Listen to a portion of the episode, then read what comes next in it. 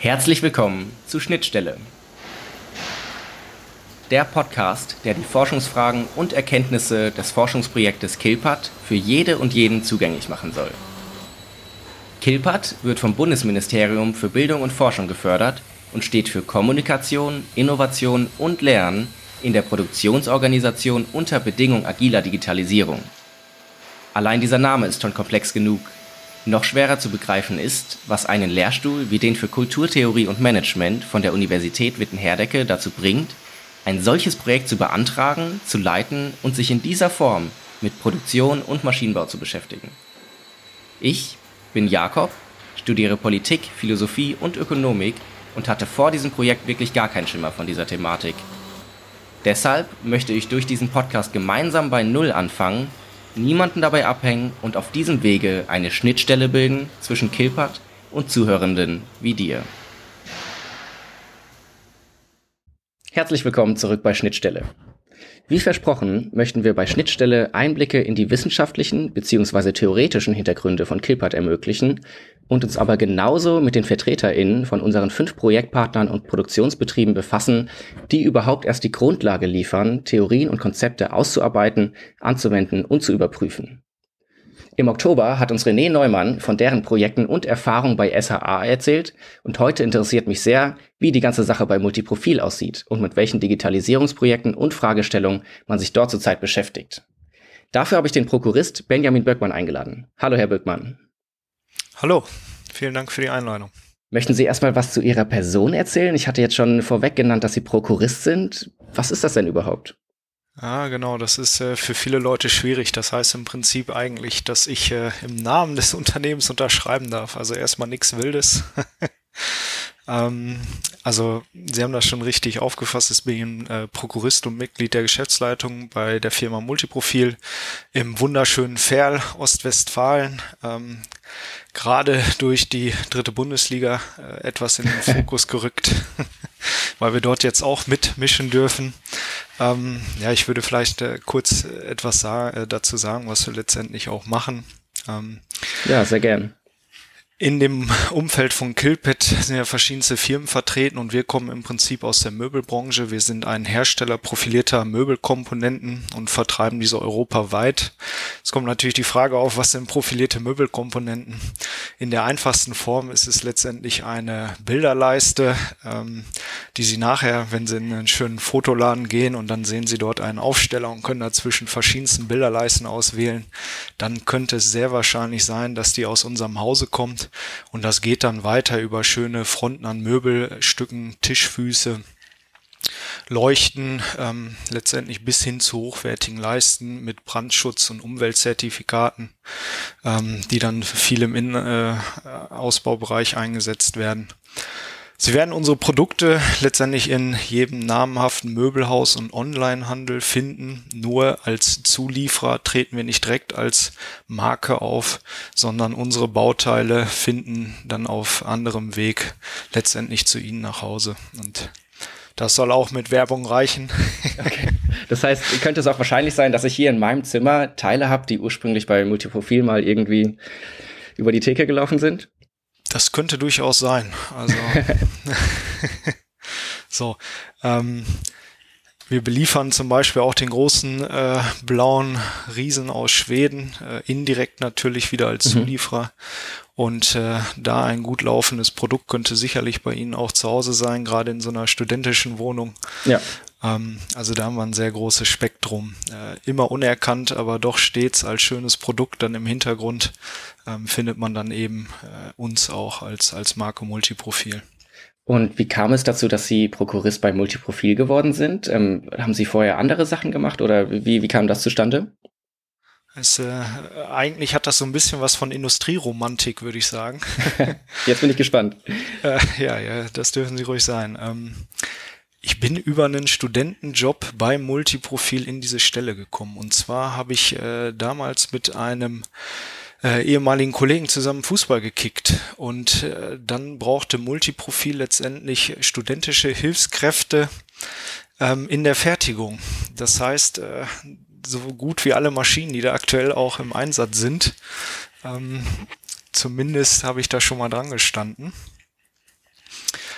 Und ja, dann bin ich so meinen Weg gegangen, bin dann, ich sag mal, von dem, ich äh, habe dort nur am äh, in, den äh, Semesterferien gearbeitet, dann äh, über zu einem 450-Euro-Job und äh, dann kam es zu einer Situation, da habe ich in einem Bereich gearbeitet, da habe ich mich furchtbar aufgeregt, weil das alles äh, für mich äh, ja, es lief nicht sauber, es lief nicht rund. Mhm. Und meinen Unmut habe ich äh, dem auch noch aktuellen äh, Hauptgesellschafter und Geschäftsführer Herrn Ebbinghaus kundgetan.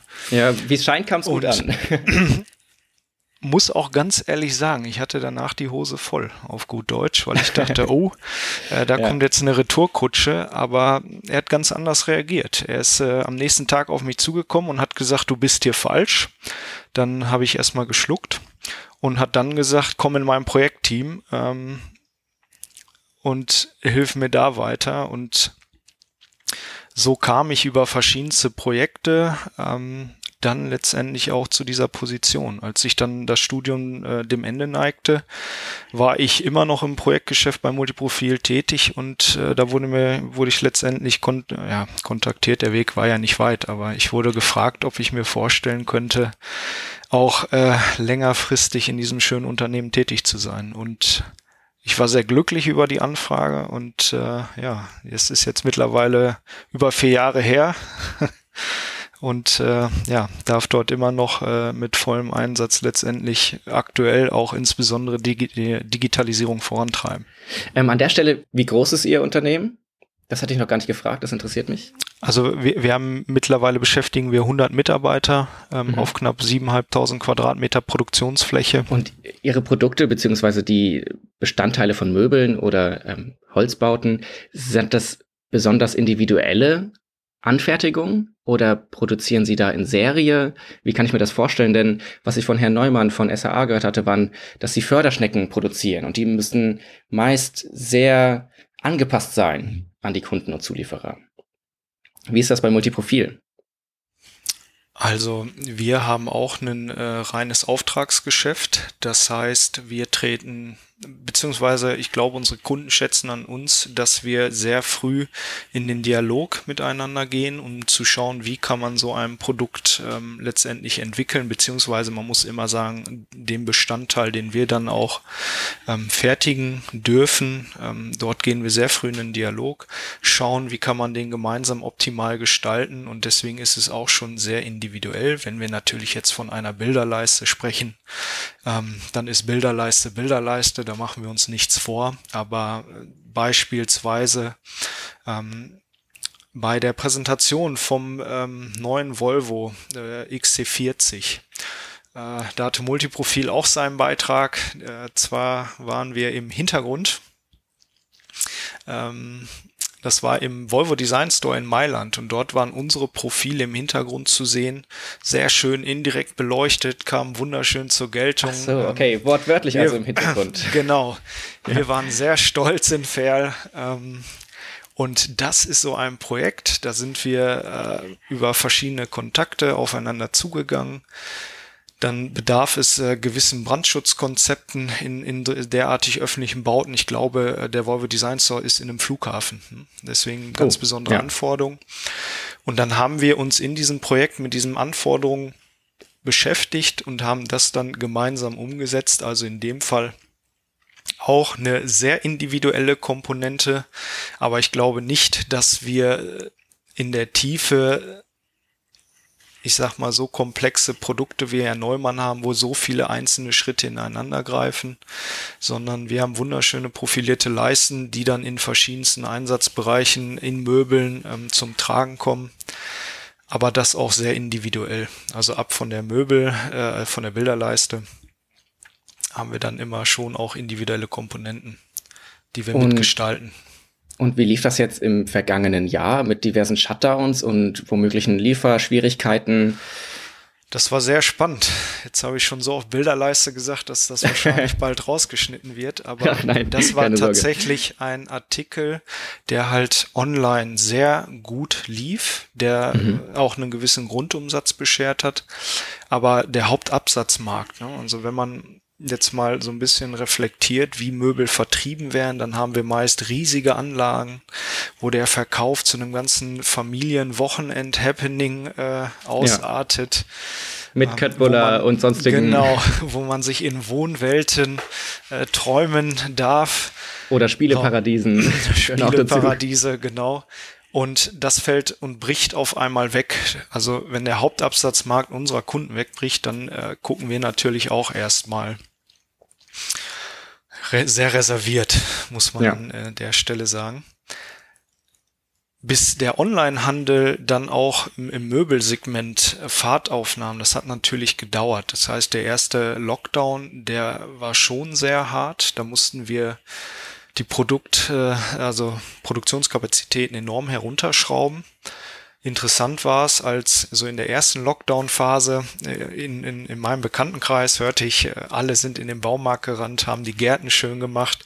Die Leute, die bei uns in Kurzarbeit ähm, waren, die fragten nach zwei Wochen auch, kann ich wiederkommen? Ich habe den Garten fertig. Also da erkannte man so ein gewisses Muster und nach dem Lockdown ging es dann wirklich, waren wir auch eine Nutznießer, das muss man ganz klar sagen. Wir sind sehr gut aus dem Jahr herausgegangen. Die Leute haben sich äh, ihr Zuhause schön gemacht, haben sich ähm, sowohl, ich sag mal, Bereiche Homeoffice als auch die eigenen vier Wohnwände in Form von Wohnzimmer und Co äh, einfach schön eingerichtet, weil dort viel Zeit verbracht wurde und da sind natürlich auch wir wieder dann ähm, ganz, ganz oben mit dabei gewesen und sind sehr versöhnlich aus dem Jahr gegangen, aber äh, die erste Phase war sehr interessant. Also da, da lagen dann zwischenzeitlich zwischen den Auslastungen 80 Prozent zwischen. Mhm. Ähm, und war eine sehr spannende und sehr lehrreiche Zeit, aber ich äh, traue mich gar nicht, da, da, da groß wehmütig zu sein, weil ich glaube, es hat, hat andere Branchen eben viel härter getroffen. Ja. Da haben wir wirklich noch äh, Glück gehabt. Also wenn ich da an, äh, an Restaurants, Diskotheken oder ähm, ja, ähnliche Geschäfte denke, die fast durchgängig geschlossen waren, äh, das ist nochmal eine ganz andere Situation. Und jetzt hatten wir es von Kommunikation im Unternehmen. Wie viel wird in Ihrem Unternehmen denn überhaupt über das Killpad-Projekt geredet? Betrifft das nur bestimmte Menschen, die dann auch in den Konferenzen dabei sind? Ähm, oder trifft man sich da auch ab und zu mal am Kaffeeautomaten und quatscht dann ein bisschen? Oder ist es wie bei SAA, dass es diese Freitagsrunde gibt, ähm, die oft dann auch dem Killpad-Projekt gewidmet wird? Wirklich kommuniziert ist es bisher weitestgehend in der Verwaltung. Dort haben wir ein festes Projektteam, das ist ja das Schöne auch an der Sache, dass der Projektträger uns überhaupt in einem ähm, ja, mittelständischen, kleinen mittelständischen Unternehmen ermöglicht, ähm, uns so intensiv mit diesen Themen auseinanderzusetzen. Und dieses Projektteam und auch alle Beteiligten, die unmittelbar an diesen Schnittstellen mitwirken, die wissen Bescheid aber wir sind noch gar nicht in der Phase, wo die auch wirklich dann in, in den äh, absoluten Fokus gerückt werden und auch sehr intensiv mit sich befassen. Okay. Und können wir jetzt mal ganz konkret werden? Was waren so die Erwartungen an das Killpad-Projekt oder die Ziele, die man vor Augen hatte? Ähm, und wie ist da der Stand jetzt? Jetzt, wo schon über ein Jahr vergangen ist? Oder eigentlich eineinhalb, kann man sagen? Also was ich wahnsinnig spannend an dem Projekt fand, ist, wenn wir, wir waren eben bei einer Maschine, die angeliefert wird, da werden diverse Faktoren besprochen, da spricht man über Rationalisierung oder dass man sein Produktportfolio erweitert. Man spricht über so schöne Dinge wie Taktzahlen und mehr Output. Ähm, und bei Killpad finde ich den Ansatz eben ganz anders. Wir haben eben über Schnittstellen gesprochen, wir haben Schnittstellen beteiligt und da wird auch wirklich mal durchleuchtet, wie erreicht man die Beteiligten? Was macht das mit den Beteiligten? Wie können wir auch gerade diese Kommunikationswege optimal gestalten, damit alle Beteiligten auch ja, letztendlich äh, sinnvollen und guten Informationsaustausch betreiben. Und das ist eine Komponente, da muss ich sagen, bei 100 Mitarbeitern, 22 haben wir ungefähr in der Verwaltung. Da bin ich ganz ehrlich, da hätten wir gar nicht die Ressourcen und Kapazitäten für, dass ja. wir uns so im Detail auch mit, mit diesen Dingen auseinandersetzen. Was sind da so die, die Schnittstellen, die besonders, ähm, auf die man sich besonders konzentriert? Können Sie da mal ein paar Beispiele nennen? Denn ich zum Beispiel oder viele unserer Hörerinnen werden auch nie in einem Unternehmen gewesen sein. Ähm, und ich habe tatsächlich große Schwierigkeiten, mir das wirklich vorzustellen und freue mich schon auf den Punkt, ähm, wo das mit der ganzen Situation wieder möglich sein wird, dass ich auch vor Ort sein kann. Aber deswegen die Bitte, können Sie das mal möglichst gut erklären, was denn eine Schnittstelle ist, die man da besonders untersucht? Also was eingangs sehr interessant war. Ich habe mich mit äh, meinen Kollegen und Kolleginnen überhaupt erstmal damit beschäftigt, was ist eine Schnittstelle. Also erstmal. Kannten Sie das Wort Schnittstelle vorher? Denn bei mir war das nicht so. Ich muss sagen, immer unter einem technischen Gesichtspunkt. Das waren Schnittstellen von, äh, ich sag mal, ähm, Systemen, die miteinander kommuniziert haben. Aber da, da bin ja. ich nie auf die Idee gekommen, das so systematisch zu sehen, da auch, auch den Mensch als, als Adressaten und Mitwirkenden überhaupt zu betrachten, sondern da war es immer Schnittstellen zwischen EDV-System oder Schnittstelle EDV-System zur Maschine. Ähm, da finde ich eben auch bei dem Förderprojekt sehr spannend, auf welchen verschiedenen Ebenen das stattfindet. Also es ist schon total spannend, einfach zu beobachten, was passi passiert, äh, Schnittstelle ähm, Maschinenbediener zur Maschine. Was passiert mit Maschinenbediener zur Abteilung? Also wir sind gerade dabei, zum Beispiel mit einer digitalen Laufkarte auch äh, also direktes Feedback zurückzugeben, ähm, dass der Mitarbeiter sieht, was habe ich geleistet, was habe ich im Kontext der Abteilung geleistet, was hat die Abteilung im Kontext des Unternehmens geleistet. Das sind ja oftmals auch, auch Daten, die nicht immer zwangsläufig transparent zur Verfügung stellen. Und das ist schon sehr spannend und wird ja jetzt auch untersucht, wie sich das in Zukunft verhält. Also schaffen wir dadurch eine, eine engere Bindung? Ähm, schaffen wir auch einfach die Wertigkeit eines Mitarbeiters da, damit nochmal zu fördern, dass er eben selber feststellt, okay, ich, ich leiste hier, ich erbringe Leistung. Das ist mein Mitwirken im, im Gesamtkontext und äh, dann eben auch noch höher. Wie wirkt dann sich also wenn wir über Schnittstellen sprechen, wie kommuniziert dann so eine Abteilung mit einer Geschäftsleitung und so weiter und so fort. Ja. Und das fand ich eben eben sehr spannend, wo wir wirklich auch für uns erstmal ähm, ein, ein, ja, eine gemeinsame Beschreibung für eine Schnittstelle auch in dieser nicht EDV-technischen Version festgelegt haben. Jetzt, wo Sie Laufkarte gesagt haben, war ich ein bisschen irritiert, weil es einfach sehr analog klingt und klingt jetzt nicht so wahnsinnig sehr nach Digitalisierung. Was ist das denn genau? Also wie gesagt, ich war noch nie in einem Produktionsunternehmen, was irgendwie sehr automatisiert arbeitet. Was ist eine Laufkarte? Also Sie müssen sich das vorstellen, das ist quasi das Arbeitspapier ähm, für jede Maschine, die ein Produkt durchläuft. Okay. Das heißt, es ist nicht gebunden an jedes Projekt, was dann quasi die, ähm, die Werkehalle durchläuft, sondern ist geknüpft an jede Maschine die an dem Arbeitsprozess beteiligt ist. Ähm, genau, aber das hängt unmittelbar zusammen. Also es ist okay. wirklich quasi ein Arbeitspapier, was dann das Unternehmen mit den Werkstücken durchläuft und letztendlich aufzeigt, an welcher Station ähm, welcher Mehrwert äh, geschöpft wird. So.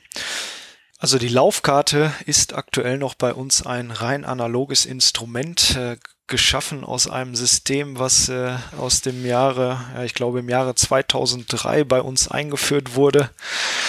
Ähm, und da sind wir gerade dabei, auch im Rahmen von Killpad das Ganze auf ein neues, modernes Level zu heben. Und aktuell, äh, bei uns hat sie die markante Farbe Gelb. Also die gelbe Karte. So ungefähr. Wir drucken auf gelbem äh, ökologisch abbaubarem Papier.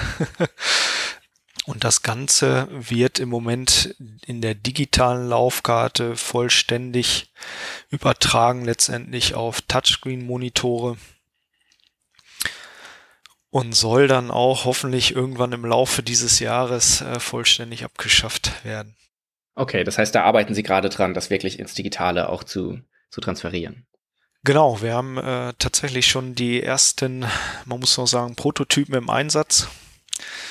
Und ja, das wäre tatsächlich ein Beispiel, wo Digitalisierung im KMU nicht so gut gelungen ist.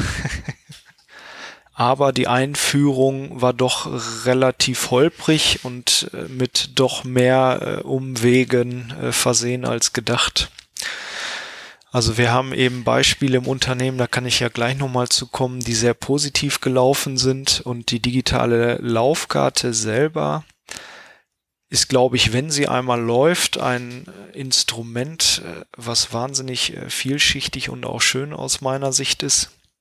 Und ich hatte eben gesagt, das ist ein Negativbeispiel. Wir haben mit zwei Prototypen angefangen und das bewusst an auch zwei neuen Maschinen, die geliefert wurden. Das heißt, wir haben gesagt, wenn die Mitarbeiter sich auf was Neues einstellen müssen, dann richtig.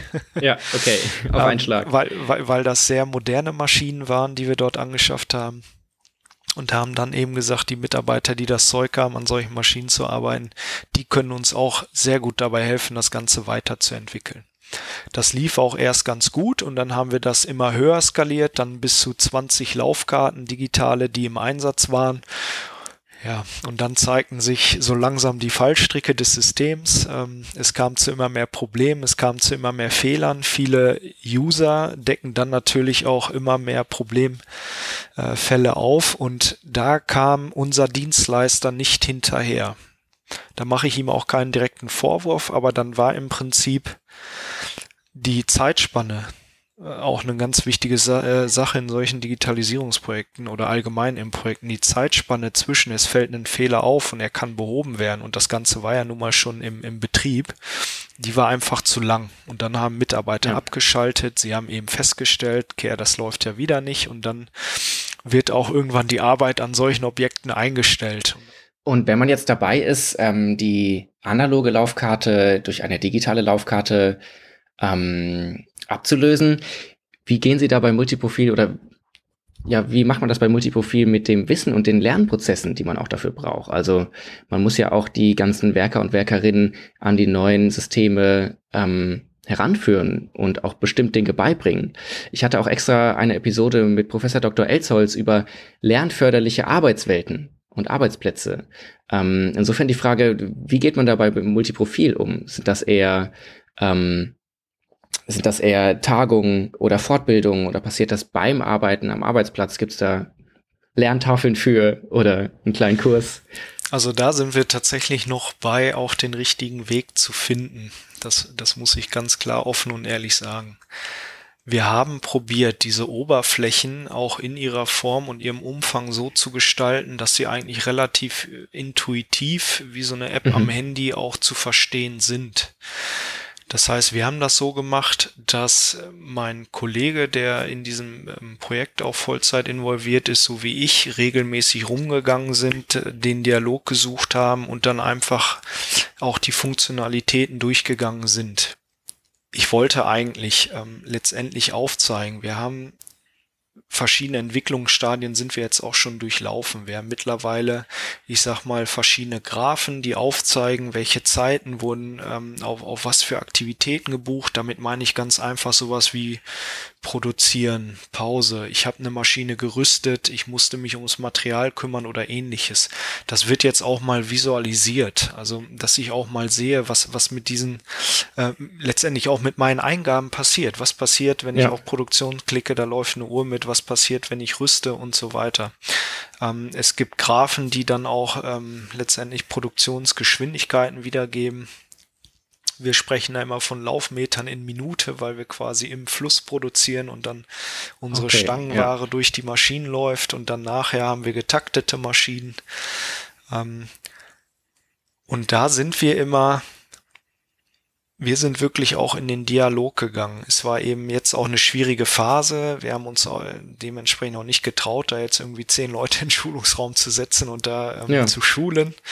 Ähm, ich wollte das eigentlich digital angehen, aber dann haben wir letztendlich mit gebotenem Abstand das einfach face-to-face -face gemacht und ähm, ich meine zumindest, dass die, die Leute es auch wertzuschätzen gewusst haben, dass wenn ich zum Beispiel jetzt vorbeikam, auch aus einer anderen Hierarchieebene, obwohl wir ganz flache Hierarchien haben, aber wenn ich mir einfach mhm. Zeit genommen habe, Fragen beantwortet habe, man muss dazu offen und ehrlich sagen, es gibt noch einige Leute, die verstecken sich dann immer hinter der Ausrede, ich habe ja keine Schulung bekommen.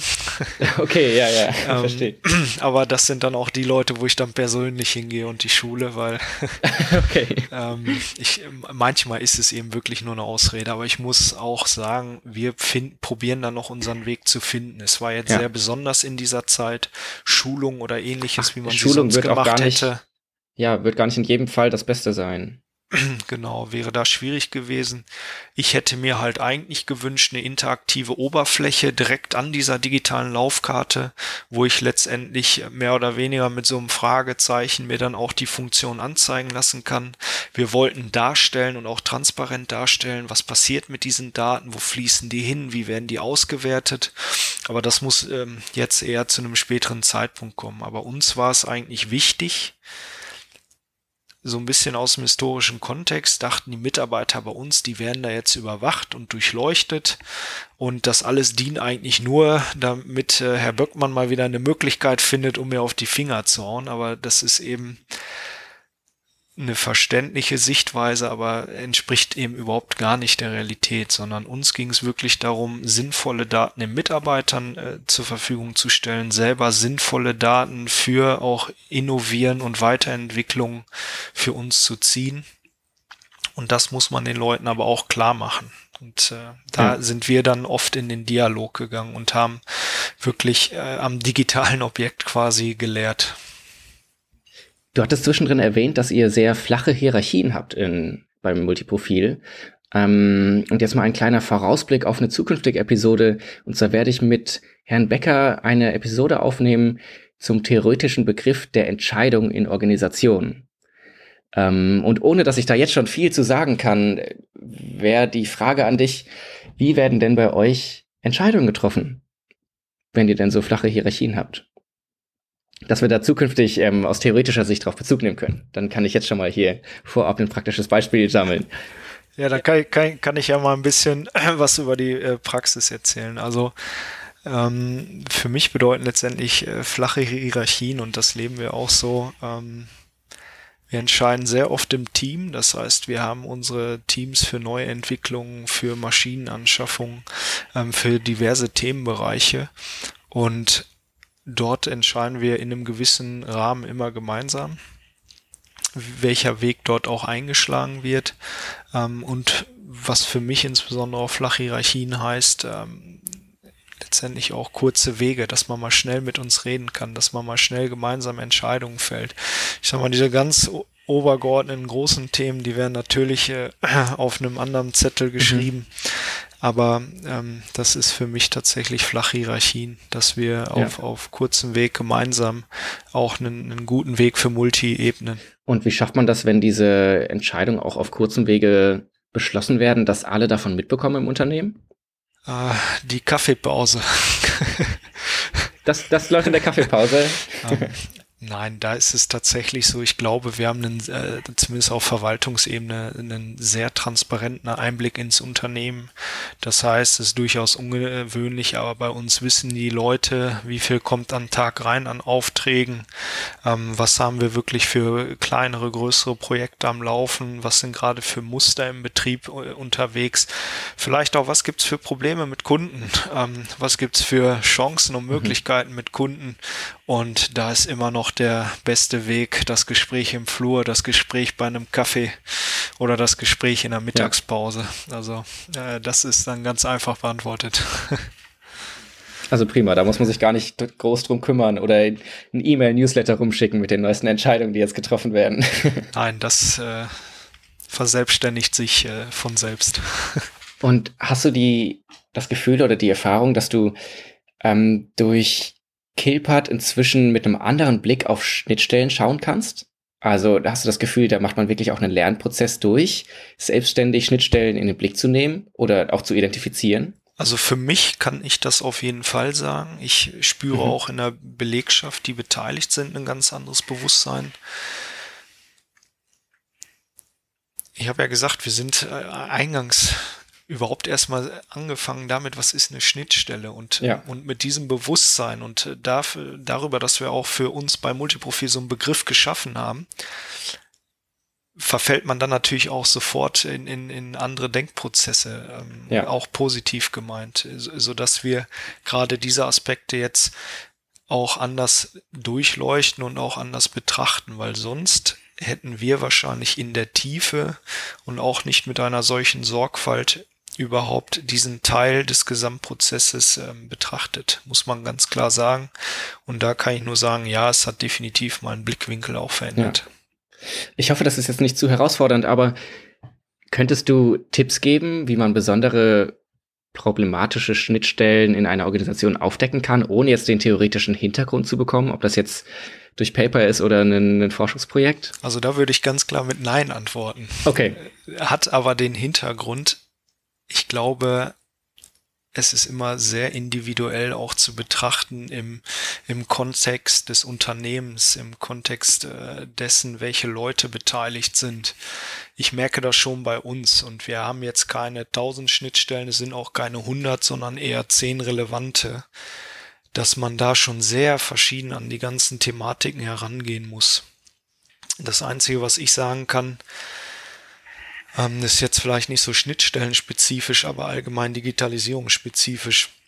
Was wir bei uns festgestellt haben, ist, so diese ganzen ähm, schönen Lehrbücher, die hauen Konzepte raus, die sind für Konzerne, die sind da auch sicherlich, haben auch irgendwo ihre Daseinsberechtigung, aber viele eben dieser Herangehensweisen, die lassen sich fast gar nicht oder nur mit sehr großen Umständen auf Multiprofil ummünzen. Also was ja. ich da eben festgestellt habe, ist eben keine großen überformalisierten Pläne.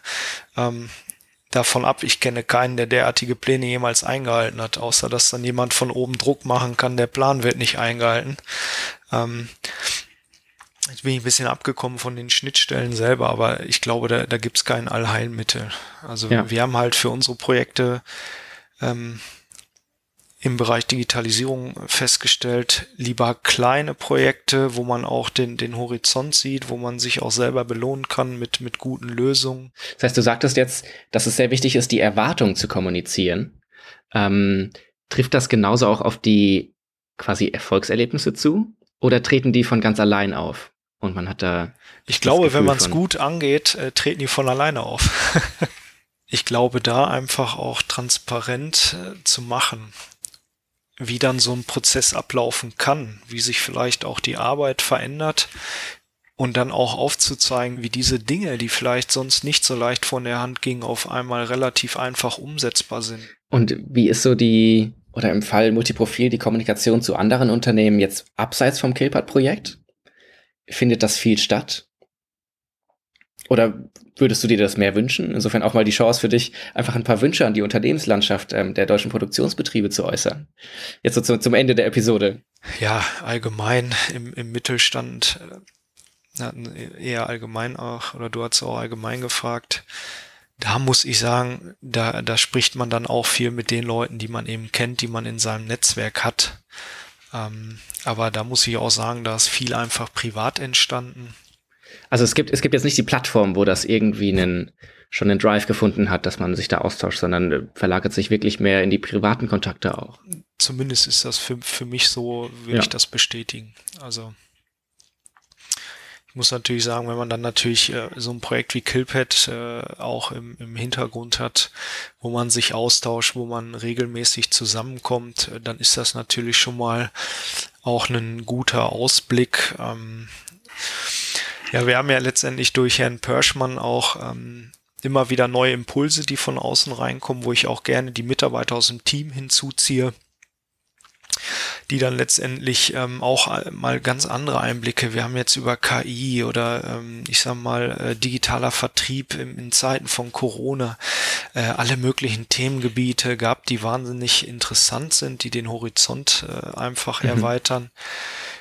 Ich kenne aber auch von vielen ähm, Freunden und Kollegen, dass das nicht zwingend immer so gelebt wird, dass man dann so viel Kontakt auch zu anderen Unternehmen hat. Das kommt dann auch eher aus dem privaten Bereich oder aus dem Netzwerk, was man, was man sich so aufbaut. Deswegen also Killpad als solches eigentlich eine schöne, gesunde Plattform, um da auch mal über den Tellerrand hinauszuschauen.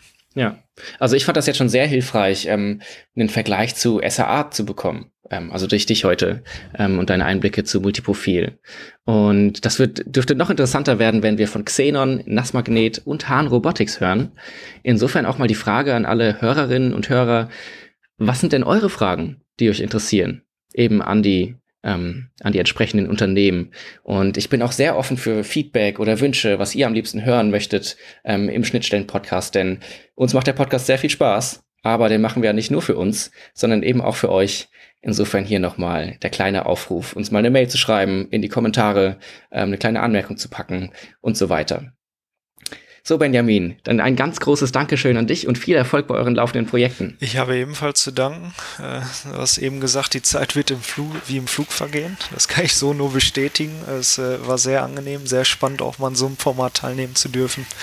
Äh, ich hoffe, ich habe die Hörer nicht enttäuscht und wir kriegen eine spannende Folge zusammen. Da bin ich mir sicher. Bis zum nächsten Mal bei Schnittstelle.